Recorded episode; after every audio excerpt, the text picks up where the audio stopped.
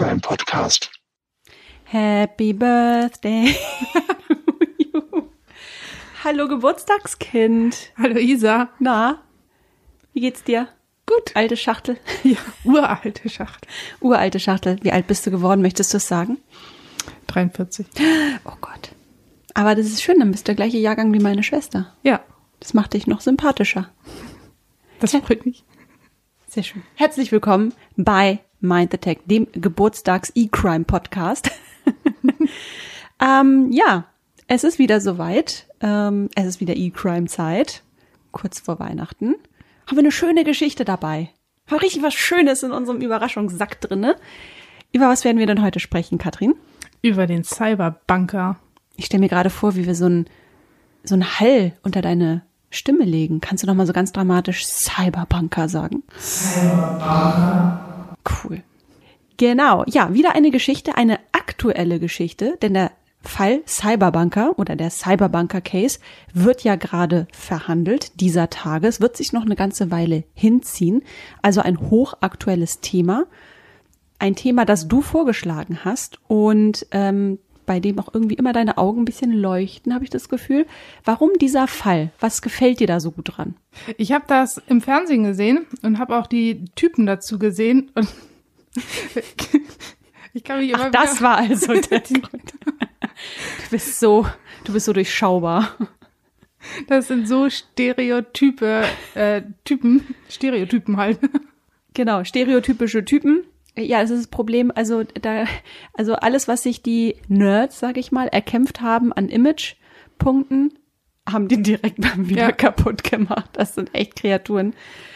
Ähm, ja, und wie ging es dir bei der Recherche? So, man kann, also es ist ja ein Fall, also es ist ja eine reine Wundertüte. Also so viele Sachen, die da mitschwingen, teilweise absurd, teilweise krass, äh, teilweise zum zum Haare raufen, auch was diesen Dilettantismus betrifft. Ging es dir genauso? Hast du auch gedacht? Ja. Oh mein Gott. Ja, absolut. Äh, mit Dilettantismus hatten wir öfter mal schon in unseren Fällen zu tun. Ja, ja. Aber bei den beiden, also es gab diesmal nicht so wirklich so einen Plot-Twist, wo man denkt so, ah nee, die Bösen sind vielleicht doch die anderen oder so. Hm. Aber irgendwie, ich, ich habe so viel Spaß gehabt, diesen Fall zu recherchieren. Stimmt. Ich glaube, kaum ein Fall hat so viel Spaß gemacht.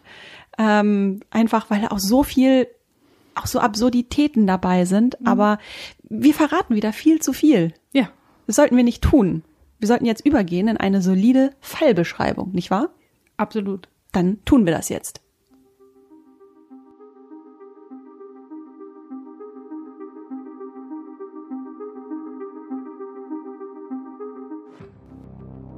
Die Stadtmühle im pfälzischen Traben-Trabach erfüllt alle Klischees einer urigen Speisewirtschaft. Schwere Holzmöbel stehen in diffusem Licht dicht beieinander, die Tische verziert mit kleinen Blumengestecken und an den Wänden hängen alte Kutschenräder.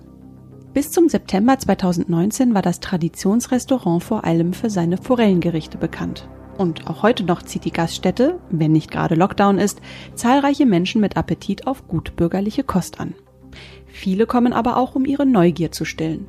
Denn hier wurde im Herbst 2019 einer der größten Cyberkriminellen der deutschen Geschichte gestellt. Johann X. Ein Niederländer, der 2013 wie aus dem Nichts auf der Bildfläche erschien. Bis dahin verband man Traben-Trabach vor allem mit gutem Weißwein. Seit der Festnahme von Johann X aber ist das Moselstädtchen auch als Drehkreuz des Darknets bekannt. Was war passiert? Wie konnte ein idyllischer Ort mit gerade mal 6000 Einwohnern auf die Weltkarte der schweren Internetdelikte gelangen? Die Antwort liegt tief unter der Erde, in einem alten Bunker, in dem bis 2012 das Amt für Geoinformationswesen der Bundeswehr inklusive Messstation untergebracht war. Den hatte Johann X im Jahr darauf für einen mittleren sechsstelligen Betrag gekauft. Ein Datenzentrum sollte hier entstehen, Arbeitsplätze geschaffen werden, doch die schweren Stahltüren blieben der Außenwelt die meiste Zeit verschlossen. Nur einmal durfte der Bürgermeister von Traben-Trabach dem sogenannten Cyberbunker einen Besuch abstatten. Was er sah? Nichts. Bis auf zahlreiche PC-Arbeitsplätze und meterlange Serverschränke sowie leere Pizzakartons und weitere Spuren, die Nerds bei der Arbeit halt ebenso hinterlassen. Was der Bürgermeister nicht sah, war das, was auf den Servern gehostet wurde. Und das hatte es in sich. In der Anklageschrift wird den Betreibern später Beihilfe zu abertausenden Drogendelikten, Falschgeldgeschäften und Datenhehlerei vorgeworfen. Auch Kinderpornografie wurde über den Cyberbunker des Johann X vertrieben. Die Schuld wiegt schwer. Seit Herbst 2020 stehen der Niederländer und sieben seiner Gefolgsleute vor Gericht, darunter drei Deutsche und ein Bulgare. Ein Urteilsspruch lag zum Zeitpunkt der Podcastaufnahme nicht vor. Ein globaler Virenbefall sorgt derzeit für spürbare Verzögerungen, nicht zuletzt im Justiz- und Verwaltungswesen. Sein Name Corona. Doch früher oder später wird sich die Cyberbunker-Crew ob der Taten, die ihr vorgeworfen werden, verantworten müssen. Sie selbst ist sich als reiner Hoster wiederum keiner Schuld bewusst.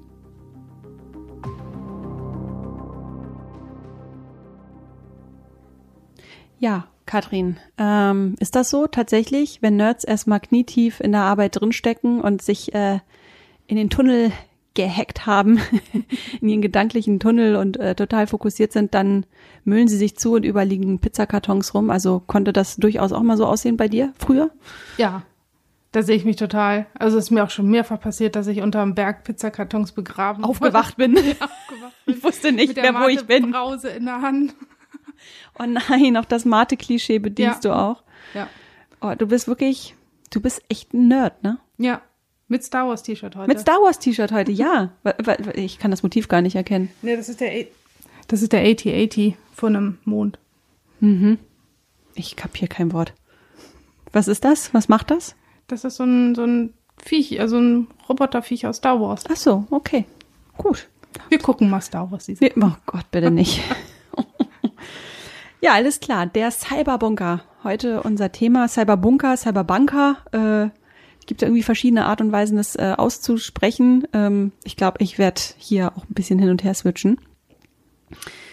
Der Cyberbunker ist ein Thema, das so vor ein, zwei Jahren so richtig an die Oberfläche ge, geploppt ist, sozusagen irgendwie. Und ich glaube, das liegt so ein bisschen in diesem, in diesem Kontrast. Also wir haben es ja hier mit einem kleinen Moseldorf zu tun, mit einem Moselort, Entschuldigung, 6000 Einwohner sind natürlich kein Dorf, aber ein verschlafenes Nestchen, umgeben von wunderschöner pfälzischer Idylle, die Weinberge sind in Sichtweite, wir haben es ja gehört, urige Speisewirtschaften, man kennt sich. Und dann, auf einmal, heißt es, hier hat über Jahre krasse Internetkriminalität stattgefunden. Man hat es immer irgendwie gemunkelt. Ne? Und auf einmal ist, ist, ist es raus, äh, hier sind übelste Dinge abgegangen. Ähm, das ist, glaube ich, so ein, ich glaube, das macht die Sache so, so besonders, ne? Weil so, dass, ähm, dass ein, ein Cyberbunker-Betreiber, der jetzt nicht unbedingt die legalsten, moralisch einwandfreisten Sachen macht, festgenommen wird, ist ja an sich erstmal nicht besonders. Passiert ja immer mal wieder. Ja, es werden immer wieder mal Hoster hochgenommen, Mhm. wo sich irgendwelche Darknet-Shops drauf befinden. Mhm. Ja, und dieser Bunker, das war wirklich so ein riesen, riesen Ding. Mhm. Das ging fünf Stockwerke tief in die Erde rein, Mhm. auf so einem Berg. Das Gelände war riesengroß. Genau, und wenn wir von Cyberbunker sprechen, dann ist das noch nicht mal metaphorisch gemeint. Es war wirklich mal ein Bunker. Ja. Äh, vielerorts ist ja auch vom sogenannten NATO-Bunker die Rede. Äh, Nazi-Bunker habe ich irgendwie auch mal gelesen, weil das ja noch wirklich ein sehr alte, eine sehr alte Baute ist. Aber zuletzt war es eben dieser Cyberbunker. Und ich glaube einfach, ähm, so dieser Nachrichtenwert oder dass, dass da so viel Aufmerksamkeit drauf liegt, hat auch damit zu tun, man hat ja wirklich Jahre gemunkelt, was findet denn da bloß statt? Was sind das für Leute, die da rumhängen? Ähm, da waren ja auch immer Wachhunde und dann war es auf einmal raus. Und wenn das in so eine Idylle reinprallt, ähm, ja, ich glaube, das ist ja völlig klar, dass das nicht nur die, die Einwohner selbst irgendwie ähm, überrascht, sondern einfach Ja. jeder, der irgendwie über diese Geschichte stolpert, ne? Weil Ja. man, man hätte es da einfach nicht erwartet, ne? Ja, Und Drehkreuz des Darknets passte ja auch. das stimmt. Und sowas hätte ich auch gar nicht in Deutschland erwartet. Hm. Aber an sich eine total interessante Baute. Also ein Bunker, der in einem Berg verbaut ist, Ja. sozusagen. Mont Royal hieß So der, heißt der glaube ich. Berg, ne? So heißt der Berg, genau. Und riesengroß. Riesengroß, ja. Also, ich habe ähm, gelesen, also es, die Zahlen weichen da auch so ein bisschen ab. Mhm. Also äh, der Kaufpreis weicht ab ähm, von Artikel zu Artikel. Aber ich habe jetzt ähm, gelesen, 13 Hektar. Mhm. Wie viel ist das? Wie viele Fußballfelder? Ich, ich habe keine Ahnung, was ist denn ein Hektar? Viel. Viel, ne? Ja, es- Es ist, es ist zumindest so viel Fläche, wenn man auch Luftbildaufnahmen sieht, ähm, da passte ja eben nicht nur, also da ist sehr, sehr viel grün. Man mhm. sieht ja von den Luftbildaufnahmen aus diesem Bunker kaum. Aber da ist noch ein altes Bürogebäude sogar noch mit drauf, das irgendwie 500 Büros beherbergen könnte. Ja. Also war ja nichts drin. Ähm, es ist riesig. Ja, fünf, über 5000 Quadratmeter Nutzfläche, also Bürofläche. Da kannst du so ein paar Kegelbahnen drin. genau. Und das stand irgendwann mal zum Verkauf. Wusste ich auch gar nicht, dass man einfach so sich einen Bunker kaufen kann. Das ist gar nicht mal so schwer. Nee? Das ist gar nicht mal so schwer. Ich habe ich hab einfach mal geguckt. Äh, also ich habe mal die äh, Sonderimmobilien heißt das, glaube ich. Also wenn du mal so die üblichen Plattformen absurfst. Mhm. Also Bunker gibt's schon. Wollen wir einen kaufen für unser nächstes Studio? Ja, total gerne. Ja, aber dieser Bunker war frei geworden, weil eben dort bis 2012 ähm, eben eine Einheit der Bundeswehr ja stationiert war oder ähm, eingerichtet war und die sind ins benachbarte Euskirchen abgewandert. Mhm. Genau, und da war diese Immobilie frei. Und es war super wichtig, dass die Immobilie, man nennt das, glaube ich, warm übergeben wird weil da ganz viel äh, Luftzirkulation, äh, Abwasser, Abpumpen, weil es mhm. halt so tief in der Erde auch drin war, mhm. ähm, dass das nicht erst stillsteht, weil Stillstand wäre auch ziemlich teuer gewesen. Also genau. die haben sich wahnsinnig gefreut, mhm. dass sie überhaupt einen Käufer so schnell gefunden haben. Und dann kam der rettende Engel. Ja. Und Engel passt so, ne? Ja. Diese wehende, wallende Mähne. Nee, und dann äh, erschien da aber ähm, vor allem deshalb ein, ein rettender Engel oder man hat einen Retter in ihm gesehen, weil man hatte auf Arbeitsplätze gehofft. Die hatte er auch versprochen. Ja, mehrere hundert. Mhm. Das passt ja auch. Also bei der Nutzfläche, wenn man mhm. das alles ähm, als Hoster mit Servern vollstellt. Genau. Und, und es wollte auch, also ich habe ältere Berichte gefunden, ähm, das war natürlich blöd, dass damals dieser, ähm, dass der Arbeitgeber, die Bundeswehr, mehrere hundert Leute waren dort beschäftigt, umgezogen ist, weil du kennst das, wenn du halt ähm, äh, wenn der Standort gewechselt wird, dann ist das für viele oft nicht machbar mhm. oder Pendelei geht nicht oder können nicht mitgehen. Ähm, und das war so ein Hoffnungsschimmer, dass äh, tatsächlich vielleicht die Personen eine andere Beschäftigung finden. Ja. Genau, die vorher bei diesem Geo-Informationsamt beschäftigt waren. Aber die Arbeitsplätze kamen nicht. Nee, er hatte nur ganz wenig Angestellte. Ja, wenn man bedenkt, wie viele am Ende auf der Anklagebank gesessen haben, acht Personen insgesamt, mhm. auf diesem großen Gelände, das äh, nenne ich jetzt mal nicht eine Überbelegung. nee, absolut nicht. Und auch gar nicht so viele Server. Also da weicht die Zahl auch ab. Also von 200 bis 400 Servern, hm. die da rumstanden, das ist auch nicht viel. Ist es nicht? Nee, die sind nicht so groß. Bringt das irgendwas, wenn Server irgendwie unter der Erde gelagert werden? Also warum sucht sich jemand, der einen, einen äh, großen Hosting-Dienst ähm, aufbauen möchte, warum sucht er sich etwas, was unter der Erde ist. Ja, also Server werden ähm, schnell warm und die brauchen ähm, Kühlung. Und ähm, diese ganzen großen Hoster, die haben sehr, sehr starke Klimaanlagen und Abluftanlagen, äh, wo die Luft dann auch zirkulieren kann. Und du hast natürlich auch den Vorteil, ähm, dass das Bunker sehr sicher, also feuersicher auch aufgebaut sind. Ähm, wenn damals Munition gelagert wurde, du kannst ziemlich schnell mhm. Ge ähm, Gebäudeteile abschotten und falls es da mal zum Brand kommt, dann können sie es schnell zumachen. Also es war schon praktisch mhm. und das war auch, glaube ich, so ein Wunschkandidat der äh, Verkäufer, also der, des Bundesamtes, was es verkauft hatte. Ich habe ja gelesen, dass, ähm, naja, es war jetzt nicht der erste Bunker oder mhm. Cyberbunker, den er gekauft hatte. Er hatte schon mal einen tatsächlich.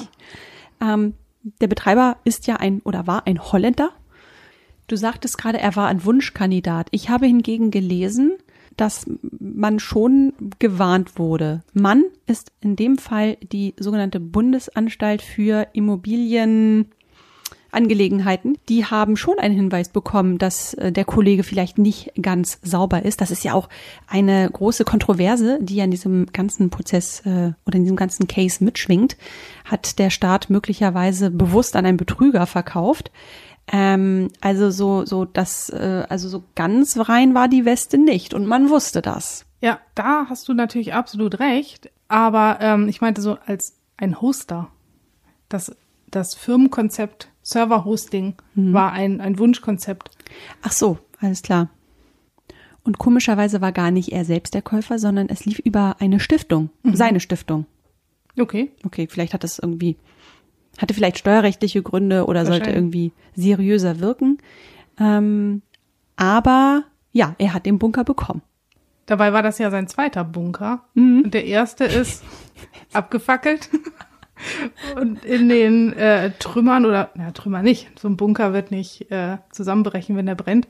Aber in den ähm, ausgebrannten Räumen haben sie dann ein Drogenlabor gefunden. Er konnte sich aber rausreden. Hm. Ach, das er hat, ja, das hat mir jemand dahingelegt. Ich weiß nicht, wie das dahin gekommen ist. ich habe keine Ahnung, was die Mieter da gemacht haben. Ach so. Ach so, okay, alles klar. Ja, auf diesen, diesen Vergleich werden wir gleich noch zu sprechen kommen, wenn es ein bisschen um die Verteidigungsstrategie des Herrn X geht.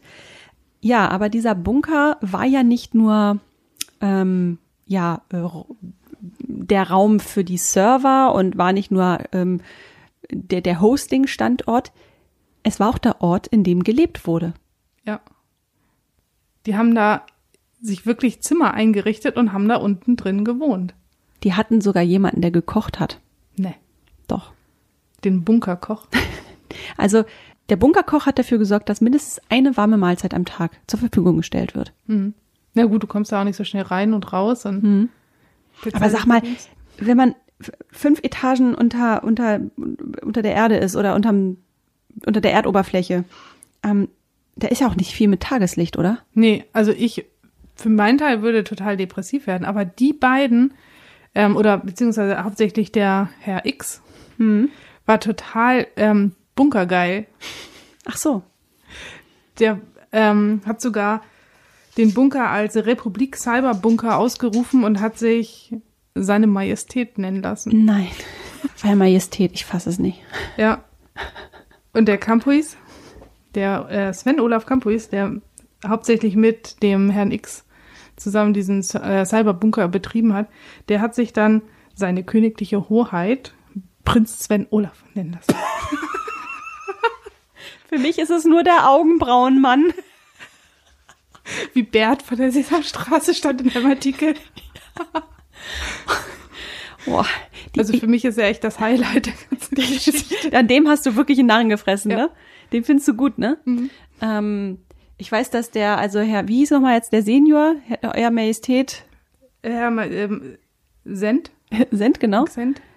Okay, also der, der, der König, der hat da auch, ähm, also die hatten ja alle, da- die haben ja wirklich gewohnt, der hat auch da sein Schlafzimmer gehabt und hatte ja so eine ganz komische, übergroße Actionfigur da stehen. Mhm. Irgendwie so ein, so ein Cyborg, Ja, irgendwie sowas. das ist auch wieder ein äh, Also- Häkchen auf der so Nerd-Bingo-Karte. ja, genau, so wie so ein 14-Jähriger. Aber, ähm, also dieser Johann und der Sven Olaf, das waren so die beiden Köpfe, das waren die Macher.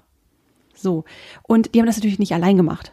Ähm, die sind ähm, da mit einer ganzen Mannschaft unterwegs gewesen, waren aber wechselnde Leute, glaube ich, ne? Ja.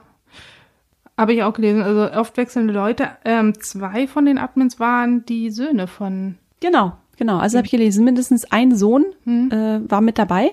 Richtig gutes Vorbild. Ja. Richtig gut. Das, das nennt man Förderung. Das nennt man richtig als Vater an die Hand nehmen. Ja, der übernimmt dann das Geschäft vom Das. Familien, Familienbetrieb. Ja. Dynastie. Cyberpunker. Genau.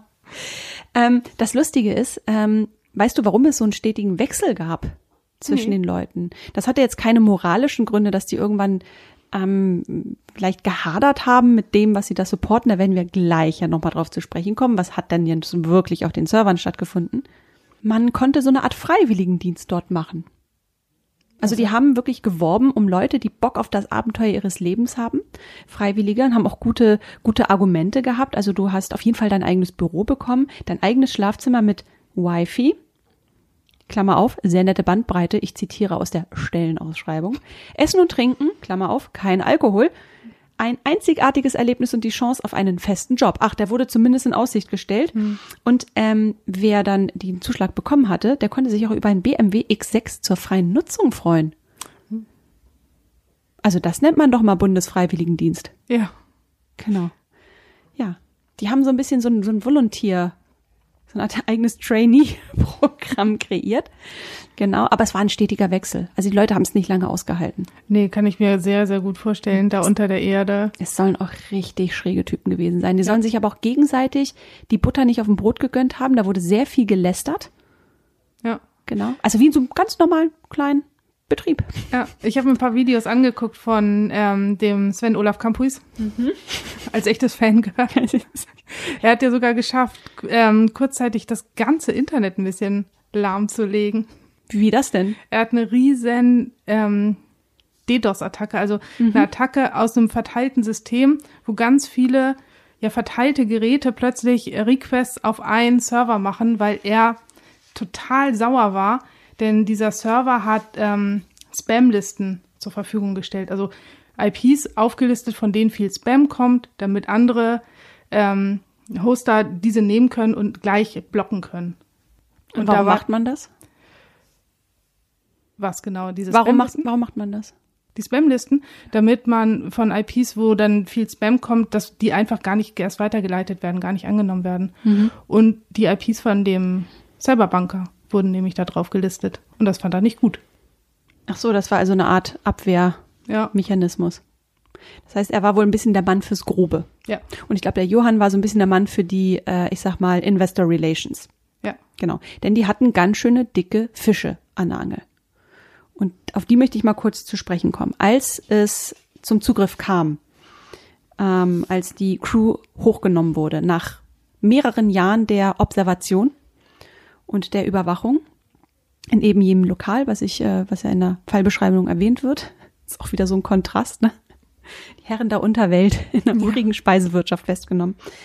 Aber als man dann eben sich Zugang verschafft hatte, als man dann eben genug Beweise hatte, um eben diesen Bunker irgendwann zu stürmen, wurden ja mehrere hundert Server sichergestellt.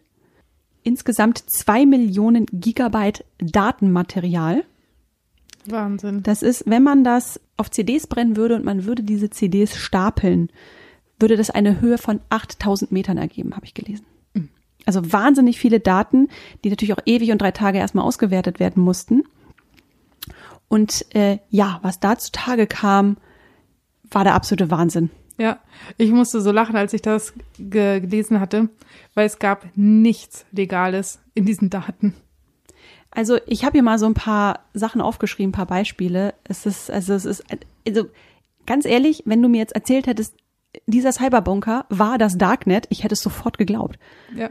irgendwie. Also ähm, der weltweit zweitgrößte Darknet-Marktplatz für verbotene Güter namens Wall Street Market, was für ein Name, ja, wurde über die Server abgewickelt. Im Frühjahr 2019 wurde dieser Marktplatz durch äh, Ermittler zerschlagen, unter anderem mit rund 240.000 Betäubungsmittel-Deals im Wert von etwa 36 Millionen Euro. Das ging zum Beispiel über die Server des Cyberbunkers oder der Marktplatz Cannabis Road mit knapp 4000 Einzelverkäufen von Cannabisprodukten. Besonders gut gefällt mir der Drogenshop McCokes. Ein McCokes-Menü bitte. McCokes. Genau. Ähm, die haben das übrigens richtig gut gemacht. Also da möchte ich mal auch die legalen Händler mal zum Nachdenken anregen. Du hast nämlich erstmal nur so ähm, Kinderriegel geschickt bekommen. Und in die Kinderriegel verarbeitet waren äh, Codes. Und ähm, genau, und über die Codes konntest du dich nochmal legitimieren und dir das dann an Packstationen liefern lassen. Wir hatten das auch schon in der Shiny Flakes Folge. Packstation. Guter Drogenumschlagplatz.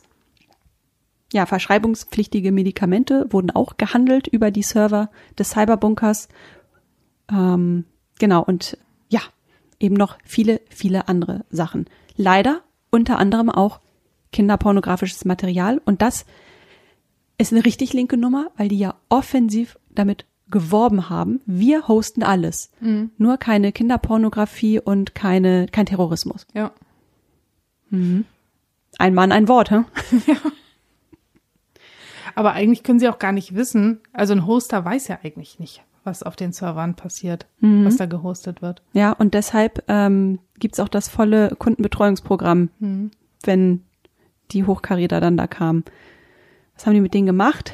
Die haben ein schönes Programm bekommen, ne? Ja, unten im Bunker. Genau. Ja, aber die sind ja auch mit denen rausgegangen. Ja, die Bespaßung bestand aus Besuchen äh, von Stripclubs und außerdem hatten sie noch im Bunker ein Hinterzimmer, wo laut Gerüchten auch die Freundin von dem Herrn X äh, bei irgendwelchen Shows mitgemacht hat. Der hatte eine Freundin. Ja, warum auch immer. Vielleicht wegen seines schönen Autos. Seines schönen Aussehens. ja, aber er war schon so ein kleiner Star in Traben-Trabach, ne? Ja. Der, der fiel einfach auf. Ähm, der hatte auch ein, ein sehr weißes, äh, ein weißes Auto mit einem sehr lustigen Kennzeichen. Und wenn er dann eben seine besten Kunden herumgeführt hat, ähm, auf eine Sightseeing-Tour genommen hat, der besonderen Art, dann äh, hat sich das mal sofort rumgesprochen. Das war, der war ja irgendwie auffällig wie ein bunter Hund. Der ist ja rausgekommen aus seinem Ja. Loch. Aber es ist halt keiner reingekommen. Ja.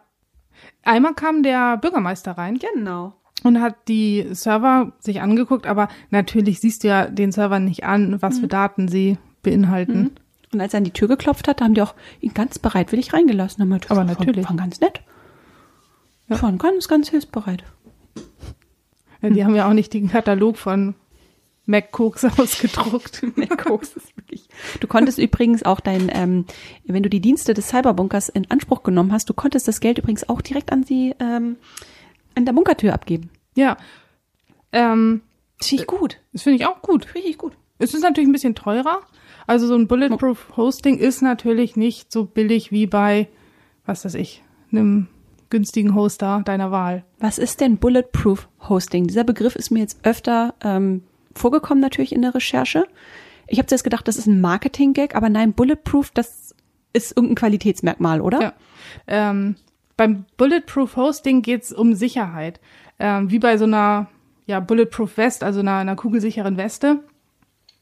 Aber eben nicht im, im physischen Sinne, sondern die Daten sind einfach sehr sicher. Das heißt, es wird ähm, vom Hoster zum Beispiel kein Monitoring gemacht auf den Servern. Also es wird nicht geguckt, sind sie an, sind sie aus, weil dadurch können auch schon so ein paar Daten abgegriffen werden. Ähm, es wird nichts ausgeliefert. Ähm, wenn die Polizei anfragt, dann werden halt ganz schnell die Festplatten zerstört. Ähm, und es wird alles verschlüsselt. Also die Infrastruktur ist einfach super sicher, dass niemand ähm, die Daten abgreifen kann. Aber gibt es denn überhaupt legale Angebote, die Bulletproof brauchen? Also ist es nicht von vornherein klar, dass wenn man diesen Dienst in Anspruch nimmt, sich dahinter eher ein McCokes als ein McFit verbirgt? Ja, Was auch immer McFit, äh, gut, die brauchen bestimmt auch mal Hoster. Ja, also der Brian Krebs, das ist so ein, so ein ganz berühmter äh, Security-Blogger. Den hatten wir auch schon in der, in der ersten Folge. Ja, in der allerersten Folge. Der hat das äh, ganz schön umschrieben. Der meinte nämlich, ähm, also der, der ganze kriminelle Handel vom Internet würde zum Erliegen kommen, wenn es diese Bulletproof Hoster nicht mehr geben würde. Und es ist halt sowas wie Steueroasen im, im echten Leben. Ich finde die Analogie ganz schön von, von so einem schmierigen Vermieter auf St. Pauli, der irgendwie gegen Bargeld sein, sein Zimmer da vermietet und gar nicht guckt, was da passiert. Ich habe auch irgendwo gelesen, dass ähm, etwa 90 Prozent des Drogenmarktes im Darknet, im schwedischen Darknet, über die Cyberbunker-Hoster Server gegangen ist. Ja. Die Polizei war auch auf der Spur ähm, von kinderpornografischem Material. Und da hat der Herr X sofort die Festplatten zerstört, als er das mitgekriegt hatte. Aber warum werben die damit, wenn sie es doch machen? Ist das so lukrativ oder ich kann mir nämlich vorstellen, dass das vielleicht wirklich mal gar nicht vorhatte ursprünglich. Dann irgendwann kam das lukrative Angebot ja, und dann hat man eben seine eigene, hat er mal eben seine eigenen Prinzipien gebrochen. denke ich auch. Also da, das wird einfach das Geld gewesen sein. Aber was mich ja echt gewundert hat und wo ich auch noch keine Antwort drauf äh, gefunden habe, war, warum in Deutschland? Alle anderen Bulletproof Hoster sind in China, sonst was, also wo es so laxere Gesetze rund um, ähm, s- um rund ums Hosting gibt. Aber in Deutschland, Ich glaube, der fand einfach die Immobilie so schön. ja. Und den Weißwein. genau. Es war einfach die schöne Umgebung, von der er nichts hatte, weil er kein Tageslicht hatte. Genau. Ah ja, das ist aber eine gute Frage, weil also er hatte unglaublich viel Fixkosten. Ja. Also angeblich 15.000 Euro Stromkosten, klar. Diese Server schlucken wahnsinnig viel Strom und angeblich soll das Ganze auch nicht so wirklich lukrativ gewesen sein. Der soll angeblich einen Jahresgewinn von 200.000 Euro erwirtschaftet haben. Das ist nicht so viel. Ja, und dann hat er auch noch mit Trinkgeld um sich geworfen, ne? Also die waren ja auch öfter mal dann da vor Ort essen, äh, in einer Pizzeria und hat locker mal 20, 30, 40 Euro Trinkgeld gegeben. Also Ja. so richtig betriebswirtschaftlich durchdacht war das alles nicht. Ich glaube nicht, Nee. ich glaube nicht, dass er da sich einen Bewirtungsbeleg gegeben hat. hat geben lassen. Nee, und mit dem, obwohl, mh, ich glaube, man kann gar nicht um, auf die Umsatz- und Gewinnkosten so genau gucken, weil, ähm, weil du ja eben deinen deinen Server mieten konntest, indem du einfach das Geld da in den Briefkasten geschmissen hast. Und ich habe gelesen, dass rechte Leute, also rechte Vereinigungen, die da auch Webseiten betrieben haben, die mussten viel weniger zahlen als andere. Andere Was? Mussten, ja, andere mussten so um die, weiß nicht, 100 bis 1000 Euro für ihren Server bezahlen und die nur 30. Ist das kartellrechtlich überhaupt? Nee. Ich glaube, das ist in jeglicher Rechtsform einfach falsch. Wo sie aber wirklich gute Zahlen vorzuweisen haben, ist die Anzahl an Delikten, die ihnen gelungen sind in gerade mal sechs Jahren Cyberbunkerbetrieb mit einer relativ überschaubaren Mannschaft. Ähm, de facto werden ihnen 249.000 Delikte vorgeworfen. Ja. Also Aber- von, von äh, Datenhehlerei bis eben kinderpornografisches ähm, ja, Material vertreiben, bis hin zu solchen äh, Drogengeschäften, Geldwäschegeschichten. Also fast eine Viertelmillion Delikte. Nicht schlecht. Ja. Respekt. Die Zahl weicht auch nicht ab, Nee. egal welchen Bericht man liest. Genau. Ja, es gibt manche Zahlen, die sind einfach fix. Ähm, besonders schön gefällt mir auch, dass die einfach mit 650 Polizisten angerückt sind und dann war nur ein kleines Vorhängeschloss. Ja. Vor dem, die konnten einfach reingehen. Hätten auch sechs gereicht. Ja, Wahnsinn. Ich glaube, da war auch die GSG 9 im Einsatz. Ja. Die haben ihn, glaube ich, in einem Restaurant hops genommen. Und äh, es war aber eine Finte von A bis Z, ne? Ja. Und sind gleichzeitig dann mit den ganzen Truppen, mit Helikopter, mit den äh, mehreren Hundertschaften, waren nicht auch Panzer im Einsatz? Bestimmt.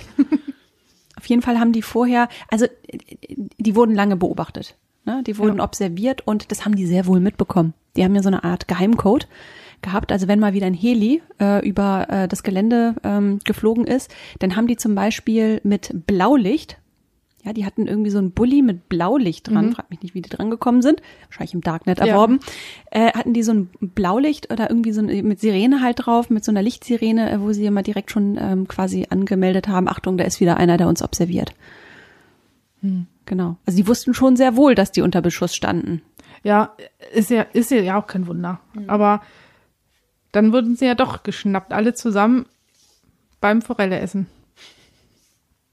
Aber bei den Taten, die ihnen ähm, zur Last gelegt werden, sind ja auch Delikte, die auf den Servern passiert sind. Und das ist ja wirklich so das, das ganz Neue. Ähm, und da ist, da ist der, der Prozessausgang auch wirklich sehr, sehr interessant für alle weiteren Hoster, also oder für alle weiteren Hoster-Aktivitäten. Ja, das wird in jeder Hinsicht äh, Maßstäbe setzen, was dabei herumkommt. Also der Prozess wird ja, ist glaube ich bis Ende 2021 angesetzt, aber durch äh, Corona-bedingte Verzögerung kann es durchaus auch länger dauern. Aber genau das ist des Pudels Kern. Ähm, was wussten die? Haben sie es billigend in Kauf genommen? Es spricht viel dafür, dass Ja. sie sehr wohl wussten, was passiert auf ihren Servern. Und da liegt eben in der Luft, dass man ihn vor, ähm, dass man sie einer kriminellen Vereinigung zuordnen kann. Und wenn Ja. das gelingt, dann ist damit ein Präzedenzfall mehr oder weniger geschaffen worden. Und das, ähm, das wird natürlich auch für weitere Verhandlungen, für andere äh, äh, Rechtsprechungen ähm, oder, oder Strafmaße, die angesetzt werden bei ähnlich gelagerten Fällen, das wird einiges verändern. Ja, ich sehe es bei denen aber auch so, ähm, dass sie auf jeden Fall wussten, was bei ihnen auf den Servern passiert. Also wir hatten ja vorhin schon erzählt, dass sie auch ihre Geschäfts, ähm, ihre Geschäftskontakte durch den Ort gefahren haben, ihnen äh, mit ihnen in Stripclubs gegangen sind. Ja, die haben dir, die haben denen wirklich das ganze äh, Wohlfühlprogramm äh, ge Ja. geboten, ne? Als äh, die haben ja quasi um die auch geworben und gepitcht, ne? Ja. Ich glaube, wenn das rein digital abgelaufen wäre, wenn man sich einfach Webspace bei denen hätte mieten können, dann wäre der Fall noch, glaube ich, also denke ich, anders gewesen. Also es spricht sehr, sehr dafür, dass die genau wussten, ähm, was auf den Servern passiert, von wem es kommt, wer es macht. Ja, und sie haben ja proaktiv um die Leute geworben. Ähm, sie selbst aber stellen sich natürlich als Unschuldslämmer dar. Ja. Ja. Und ähm, es gab nämlich eine Reportage und da hat der Journalist, der diese Reportage gemacht hat, ein NDR-Journalist, der hat sich, ähm, der hat eine ganz pfiffige Idee gehabt. Der hat äh, ein Interview mit dem Johann X geführt, äh, per Brief ins Gefängnis rein. Und da hat der Johann X natürlich auch wieder diese Metapher bedient. Ja, Sie müssen das äh, wie mit einer Bank vergleichen. Die weiß ja auch nicht, was in den Bankschließfächern ihrer Kunden drin lagert. Ja. Und ähm, er hat sich auch darauf bezogen, dass er ja wahrscheinlich so ins, ins Visier gekommen ist, weil er die Wikileaks gehostet hat, was ja eine politische Sache ist, was überhaupt nichts mit Kinderpornografie oder sonstigen Mhm. wirklich arg kriminellen Sachen zu tun hat. Mhm. Ja, und der ist, und der ist felsenfest davon überzeugt, dass wenn er erst aus dem Gefängnis wieder raus ist, er wieder reingeht. Also in den Bunker. Ja, Super selbstbewusst. ja. Ja. Aber irgendwie, also dieser Prozess, ne? So oder so, der wird in jeder Hinsicht auf jeden Fall neue Maßstäbe setzen. Der wird die Rechtsprechung möglicherweise grund, grundlegend verändern. Ähm, das heißt, da ist eine gewisse Ernsthaftigkeit. Aber es könnte auch sein, dass dieser Prozess sich vielleicht, zumindest so wie er begonnen ist, sich möglicherweise auch zu einer großen juristischen Farce entwickeln könnte. Denn gleich am ersten Prozesstag ergab es sich, dass äh, eben die ganze Verhandlung erst mit anderthalb Stunden Verzögerung beginnen konnte, weil ein Schöffe einfach nicht aufgetaucht ist. Ja, also musste dann ein Ersatzschöffe her, der wurde, musste vereidigt werden. So, dann war die Tonanlage defekt. Ja, ähm, so eine Simultandolmetscherin äh, konnte dann äh, quasi ihre Arbeit nicht richtig machen. Ja, und so weiter und so fort. Also ich finde, das ist ein richtig guter Start Ja, in, in so einem Prozess und irgendwie habe ich das Gefühl, das wird auch noch so weitergehen. ja, ich freue mich schon, wenn es wieder weitergeht. Ich werde das äh, gespannt verfolgen. Der Prozess ist bis Ende 21, ist die Verhandlung erstmal angesetzt, denn ähm, es werden über 100 Zeugen gehört, Mhm. ähm, sieben Sachverständige, 54 Beweisobjekte vorgeführt, sowie 144 Gerichtsbeschlüsse, Urteile und Gutachten kommen dann noch Ja. mit rein. Also wahrscheinlich alte Urteile. Ähm, also da hat man einiges aufgefahren. Aber die Staatsanwaltschaft hat auch wahnsinnig viel Energie da reingelegt, um den Ding festzumachen. Ja, Die haben sogar einen Spitzel einge, eingeschleust. ein Gärtner, ne? Genau. Ein Ja, so ein Gärtner. Hilfsarbeiter. Ja. Genau. Und der hatte dann auch die Idee, lass uns doch mal Forelle essen gehen. Und die ganzen Leute im Restaurant, als der am jenem 26. September 2019 dann von der GSG 9 festgenommen wurde, das waren alles nur Statisten. Ja. Das wusste nicht mal die Restaurantbetreiberin. Oh ja, die war ganz süß, die, war ne? süß, die dachte, das war ein Junggesellenabschied. so ein Gag. Man kennt es. Man verkleidet sich als GSG 9. Ist Diese Junggesellen. Ja, ja, Polizisten halt, ne? Ja, Man kennt das. Solche Junggesellenabschiede. Ja, die hat gedacht, das ist ein Gag. Ja. ja, so schnell schaltest du auch gar nicht. Ja, und dann wird sich natürlich auch noch die vermittelnde Immobilieninstanz sozusagen, die im Namen der Bundesrepublik sozusagen dieses Gelände veräußert hat, die wird sich natürlich auch noch mal was anhören dürfen. Also da wird sicherlich auch noch der eine oder andere äh, zur Rechenschaft gezogen. Ja, auch zu Recht, finde ich. Ja, finde ich auch. Und Isa weiß, worauf ich mich noch freue, Na, wenn wieder mein Freund die königliche Prinz Sven Olaf im Fernsehen kommt. die königliche Augenbraue. Ja, Was findest du denn so an dem? der ist so, ein- so ein richtiger Nerd, wie er im Buche steht. Und ich finde den so absurd. Aber ab, ab, also erotisch absurd? Nee, nicht erotisch, aber ich finde den einfach nur verrückt. Ja, aber die sind ja total zuversichtlich, dass sie da bald wieder rein können. Ja, warum auch nicht? Hm. Ich glaube, das geht eher schlecht für die aus. Und dann aber auch schlecht für das Hosting-Business. Was wird das denn eigentlich bedeuten? Also in dieser Hosting-Szene, ich weiß nicht, ob das eine eigene Szene ist, aber ich könnte mir vorstellen, das ist natürlich fürs Image erstmal grundsätzlich schlecht. Wie hat denn die Branche darauf reagiert? Ja, die Hoster haben natürlich Angst, dass sie beweisen müssen, was auf ihren Servern läuft. Und wenn sie es nicht können, dass sie dann dafür auch angeklagt werden können. Hm? Oder ihnen halt solvente Kunden durch die Lappen gehen natürlich, ne? Ja, wobei die Kunden, die ihnen durch die Lappen gehen, sind dann wahrscheinlich solche, für die sie dann auch eine Strafe kassieren würden. Also Leute, die nichts zu verbergen haben, können sich ja theoretisch sicher fühlen, aber andererseits äh, ist das ja total wider jeglicher, jeglichem Datenschutz. Also ich möchte nicht, auch wenn ich nichts auf meinem, was weiß ich, Konto zu verbergen habe, Hm. Dass die Polizei sieht, wie viel Euros ich da in den Miesen bin. Ja, aber ich glaube, für die Branche ist es natürlich trotzdem auch deshalb ein herber Schlag, weil wir alle wissen ja um diese Kontroverse, bestimmte Dienste dürfen ja, wir arbeiten ja selbst im Großkonzern, bestimmte mhm. Dienste dürfen nicht genutzt werden, wenn die Server nicht am Standort Deutschland sind oder zumindest EU. Und da hattest du jetzt mal so einen Anbieter, der halt mitten im wunderschönen Traben-Trabach, also regionaler geht's ja gar nicht mehr, da sein äh, ja, Bunker hatte oder seine Serverfarm hatte und dann ist der jetzt auch weg vom Fenster. Ja, kein Verdammt. Darknet mehr in Kein Darknet mehr. Schade. Ja. Müssen wir uns ein anderes Business ausdenken. Gut.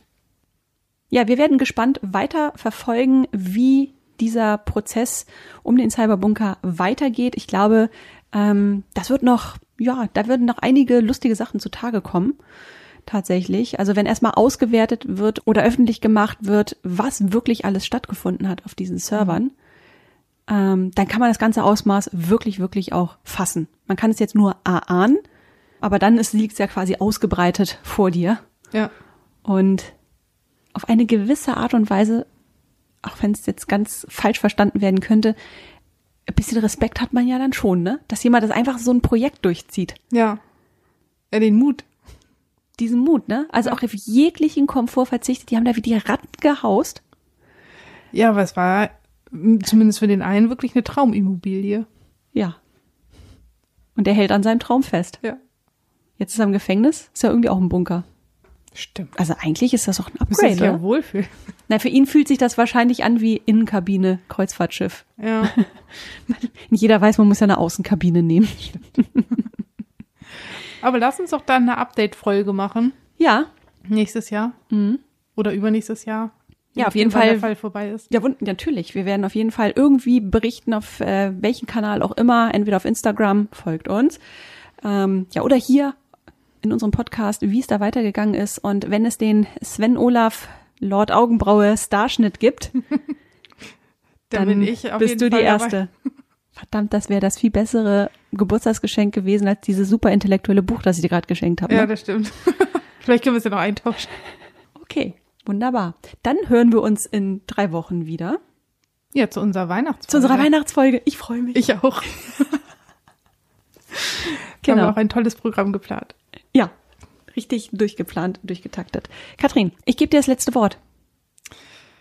Ich freue mich auf die nächste Weihnachtsfolge und mir hat der Fall echt Spaß gemacht. Mir auch. Bis zum nächsten Mal. Tschüss.